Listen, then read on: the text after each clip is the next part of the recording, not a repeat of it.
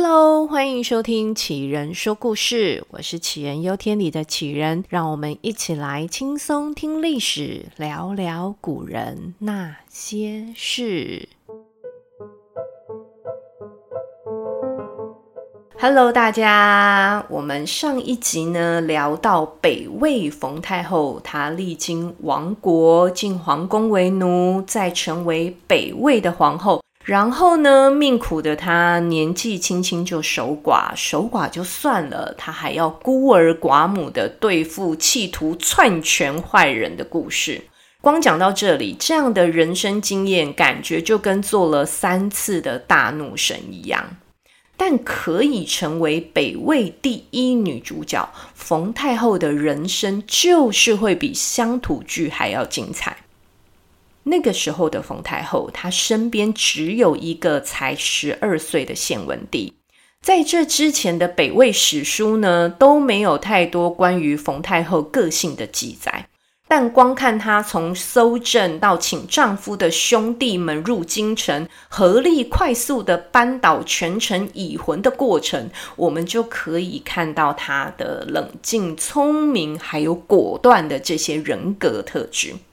而且后来有学者研究，冯太后之所以在这个阶段就能够临朝听政，不是因为她是太后的关系，而是因为她扳倒已婚的这件事情。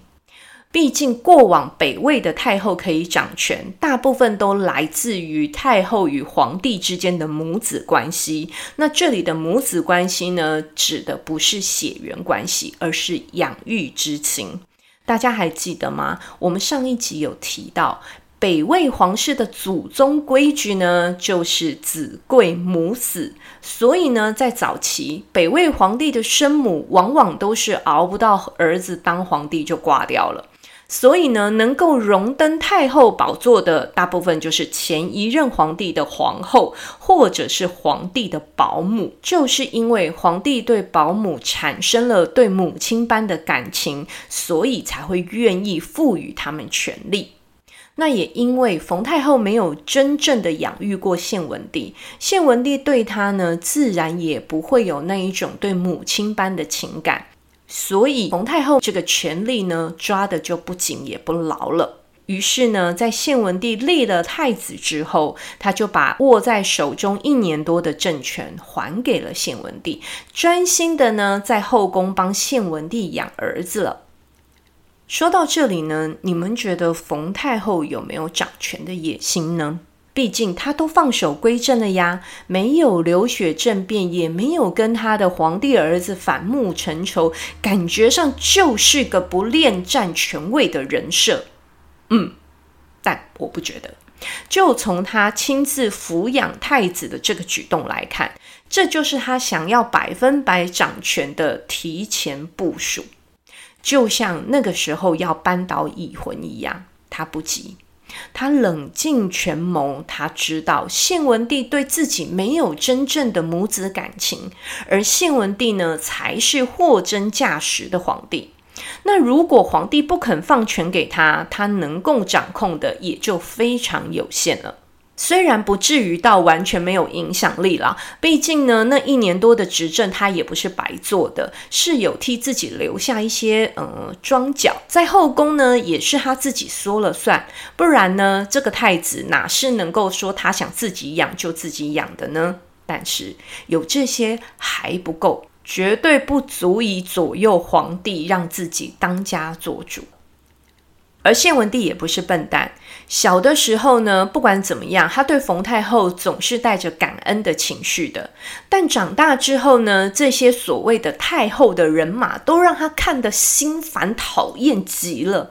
他已经长大了，他想要完全掌控北魏这个国家，他不想跟他名义上的母亲瓜分这个权力。不过呢，这年轻人的动作始终都还是急了些。他的第一步居然是直接挑上冯太后当时热恋的男朋友李毅。那时才二十多岁的冯太后挑男朋友的眼光真的是非常的不错，青年才俊是基本的，据说李毅出身官宦世家，这个长相呢跟能力都是一等一的好。当然，他也在朝为官。于是呢，献文帝呢就趁这个机会找人做了手脚，诬告李毅跟他的兄弟几十条罪状，然后呢就趁机把他们兄弟都给杀了。冯太后知道李毅就是当了替死鬼，是献文帝对付自己的第一步。但他当时认清自己的权力不够大，他不足以替李毅挡灾伸冤。我们完全可以想象，当时冯太后的愤怒，大概是想把献文帝生吞活剥吃了的心都有了。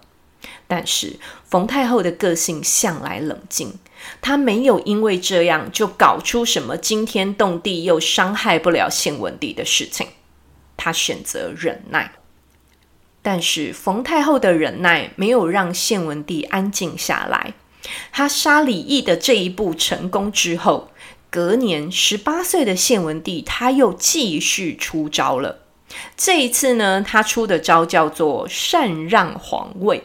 诶，对。大家没有听错，十八岁的皇帝在没有人逼宫、没有外患打来的情况之下，主动说，因为他顿悟人生，不恋眷俗世，所以呢，他要禅让他的皇帝宝座。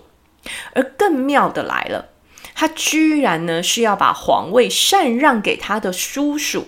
当然啦，这一招呢也是冲着冯太后来的。他自己是皇帝呢，所以他老爸的皇后就是皇太后。但如果现在这个皇帝变成了他的叔叔，叔叔跟冯太后是同辈啊，这样一搞呢，冯太后就得从原来的位置上下来啦，而且呢，还可以借由叔叔来抗衡冯太后。献文帝当下一定觉得自己太聪明、太天才了，但是。他的朝臣没有人要理他。献文帝第一次提出这个主意的时候呢，要来寻求认同的时候，满朝文武是安静无声啊，尴尬无比呀、啊。但是献文帝年轻人就是有冲劲，不死心。他没多久呢，又再提了一次，而且呢，还像拿着麦克风一直嘟着问大家说：“你觉得怎么样？你觉得怎么样？你觉得这个主意好不好？你觉得这主意好不好？”这些群臣呢，被他逼到墙角，只好对献文帝说：“大哥啊。”如果你真心不想干了呢，要让位也应该要让给你儿子啊！你记得吗？您有个太子啊，皇家继承血脉不是让你这样玩的啦！自己有儿子还要让位给叔叔啊？这以后这皇位是要给你叔叔的儿子，还是要给你儿子啦？那这些群臣的反应呢？到底有没有冯太后在后面施力？我们就不好说喽。这献文帝呢，最后不甘不愿的把皇位禅让给他儿子了，而他呢，就成为太上皇帝。诶，听清楚哦，不是太上皇，是太上皇帝。这四个字可是有玄妙的，因为他说皇帝实在太年幼了，所以呢，他这个太上皇帝就辛苦一点了，依旧在这个俗世呢指挥朝政。大家看吧，就说献文帝的禅让是冲着冯太后去的，他根本不是认真的想退休。而这个年轻气盛的献文帝呢，虽然他的斗争技巧是真的有点弱啦，但也不是完全少根筋的冲动年轻人。他在政治跟外交上也是有一番作为的。后来呢，另外一个游牧民族柔然来骚扰北魏的国境，这献文帝呢是直接点拨兵马御驾亲征，最后呢是把柔然一路打回老家去了。而在扫除了外患之后呢，献文帝为了展现自己对军事权力的掌控，又在北魏国内呢多次阅兵演练。这种频频示威挑衅的结果，就是迎来正面的对决。就在隔年，西元四百七十六年，北魏爆发政变，京城戒严。没多久呢，就传来献文帝驾崩的消息。当时没有人交代，才二十三四岁的献文帝到底是怎么突然死掉的。而魏书的记载呢，就更加诡异了，就只记载了皇帝暴毙，然后呢说当时大家都知道这件事情是太后做的。这也太随便了吧！但是呢，冯太后也应该真的没有被乱冤枉啦。依照当时的政治局势呢，能有办法去动献文帝那颗金贵脑袋的，大概也只有冯太后了。而无论这一次政变的发动者是献文帝还是冯太后，以结果来说，最后的赢家都是冯太后。而跟自己作对的这个太上皇帝退场了，现在唯一在场上的选手是从小养在自己身边的孙子拓跋宏，蛰伏了好几年，辈分又再升一级的冯太皇太后，终于又回到权力的核心，可以实践他的政治理念跟发挥他的能力了。啊啊！不过吼，那个太皇太后这个名字真的太长了，我真的很怕我继续再这样讲讲下去，我就会一直不停的出现台湾国语。所以呢，我们后面还是继续叫她冯太后吧。北魏的国力呢，也从冯太后第二次的临朝听政之后，开始慢慢的强盛了起来。这冯太后第一次临朝听政的施政重点呢，是放在教育上。而他第二次的回归，施政重点换了。这一次呢，是要稳定民生，增加生产力。这个政策放在现代也是非常的受用的。而因为呢，北魏早年征战不断，有许多的土地都荒废了，再加上世家大族因为权势财力太雄厚。于是呢，饲养了许多的奴仆，而且还默默地并吞了那些荒废的土地，可以说是肥了这些贵族，但是却瘦了国家。于是呢，冯太后采纳高级政务官李冲提出的三长制。什么是三长制呢？三长制就是五户设一个领长，五个邻呢设一个里长，五个里呢设一个党长。这样一来呢，就借着清点国家人口，把贵族暗地里圈养的那些奴仆呢，一个一个的脱离出来，登记在册。这样一来呢，就可以有效的打压世家贵族，也可以加强中央集权的控制，有利于政权的稳固。而这个冯太后，她不只看重现有的高级官员，而且她还广纳人才，不管是汉人还是鲜卑人，不管官职大小，重点呢是才能，而不是背景。像是后来一路影响到隋唐的均田制，就是由当时官位比较低的官员所提出来的。讲到这个均田制啊，这个制度呢，跟三长制根本就是配套方案一胚的啦。他推行三长制呢，先掌握国家人口之后，再根据登录的人口数，由国家分配田地，让人力能够充分的运用在土地耕作上面，增加国家的生产力。最终呢，再依照户口来收税。这个不管是对人民或对国家来说，都是双赢的政策。而这些双赢的政策呢，一定会引起既得利益者的反弹。但我们从这两个政策后来都可以顺利的推行，就可以知道，冯太后在这整个的过程当中，她已经慢慢的彻底掌权，朝中呢，再也没有其他的权势可以跟她相抗衡了。除了奖励人民耕作，不任意增加税负之外，我觉得还有一个冯太后的德政是非讲不可的，就是对于罪犯的处理方式。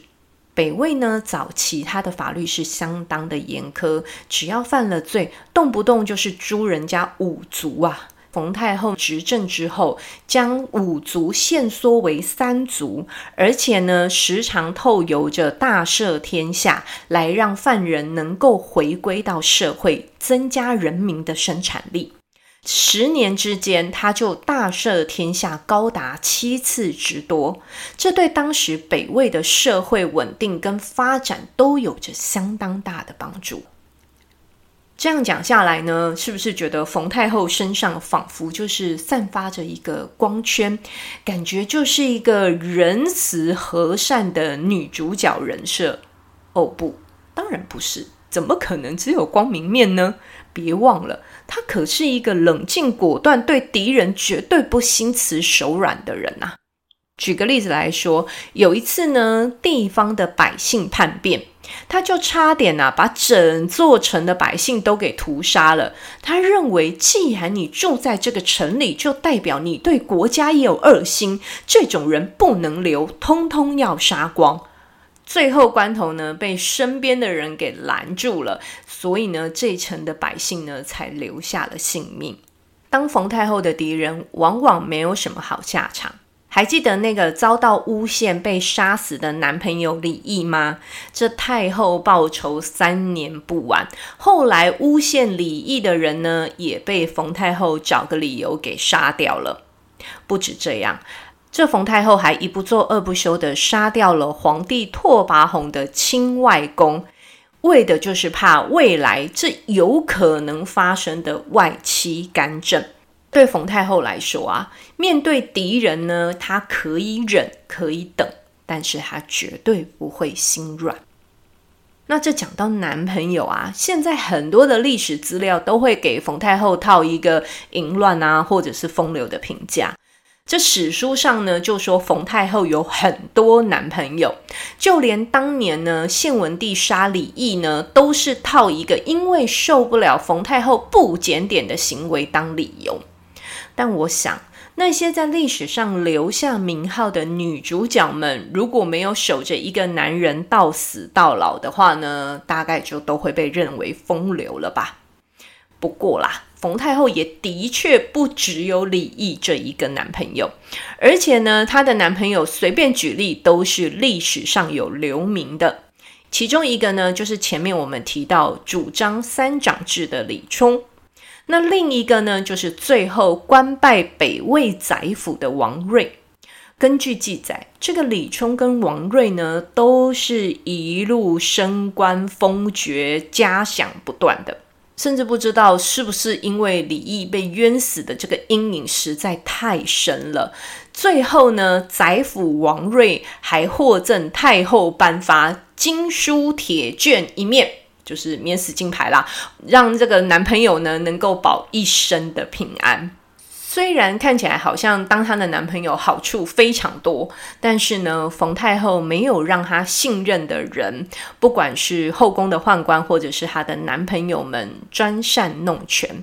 一方面呢，是他选的人的人品是真的都非常好，再加上呢，冯太后有意的控制这一些人的发展，所以呢，从他掌权到他后来离世，都没有因为他个人的感情而衍生出乱象而侵犯北魏朝政的状况。而冯太后的孙子皇帝拓跋宏，在冯太后掌权的时候，他都在干嘛呢？他正在好好的读书学习如何当一个好皇帝。拓跋宏从小就没了妈妈，爸爸呢又在他十岁那一年走了。朝政呢让祖母一手牢牢的抓紧，也就是说，他的生死就是祖母的一句话而已。可想而知，拓跋宏对于祖母的那一种依赖、尊敬跟畏惧。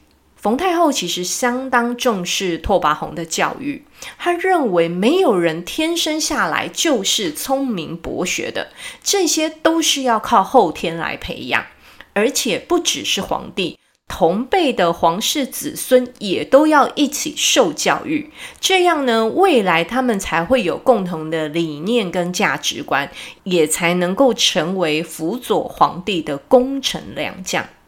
而这个拓跋宏也相当的争气，他勤读诗书，对于老子跟庄子呢也理解得相当透彻，而且呢还是一个可以自己书写圣旨的皇帝。要知道，我们古代大部分的皇帝哦，颁布圣旨他都是用嘴巴讲的，然后呢再由他信任的大臣呢写作文把它弄成圣旨。这拓跋宏呢，从小呢就被祖母教育得非常好，而且呢，在他十八九岁的时候呢，祖母就开始让他参与朝政了。而这个年轻的皇帝呢，没有因为长大了就开始冲撞祖母，他跟祖母一同临朝听政的时候呢，也不会擅自发表自己的意见。即便冯太后慢慢的放权给他，他也养成事事都跟祖母回报的这个习惯，等于是在祖母给他圈定的范围内呢，小心谨慎的累积治国的能力。也许真的就是因为这一段时间实习皇帝的经验，所以呢，当西元四百九十年掌权达十五年的冯太后病逝，拓跋宏呢后续就顺利的接掌了他的权力。他对于政务呢也相当的熟悉，重大的民生跟汉化政策呢也依循着冯太后时期定好的方向来前进，继续增强北魏的国力。而拓跋宏对于祖母的情感到底是真的浓郁呢，还是人在屋檐下不得不低头呢？毕竟冯太后对他是非常的严格。有些资料还记载，在拓跋宏小的时候，冯太后有一度就因为拓跋宏太聪明而想要废掉他，甚至呢有一些疑似虐待儿童情节的发生。但这些呢，似乎都没有妨碍拓跋宏对于祖母的情感。他不止在祖母在世的时候，处处表示恭敬谦让；在祖母过世之后呢，他还仿效古制，为祖母守孝三年。这守孝三年不是开玩笑的，这三年都要吃素，不碰荤食，也不与他的后妃同房。对，就是大家现在心里想的那个意思，没有错。那个时候他已经不需要畏惧祖母的权利了，顶多呢就是做做样子给文武百官看就可以了。但是他还是彻底执行了三年，甚至呢在后来上朝的时候还有感而发说：过去都是祖母跟我一起站在这里议政，但现在却剩下自己一个人了。从这些举动来推测，拓跋宏应该是真的打心里怀念祖母的。也许在拓跋宏的心里，他对于冯太后的感情，与其我们说是祖孙之情，不如说是母子之情，可能来得更贴切一点。而年轻的拓跋宏在没有了祖母的扶持之后，如何能独当一面的治理国家？那又是另外一个故事了。北魏冯太后四十九年的精彩人生故事就讲到这里喽，希望大家会喜欢。谢谢大家今天的收听，也祝大家新年快乐。希望呢，在兔年杞人说故事能够继续的突飞猛进，为大家寻找更多更有意思又好听的故事给大家听。谢谢大家，我们就下集再见喽，大家拜拜。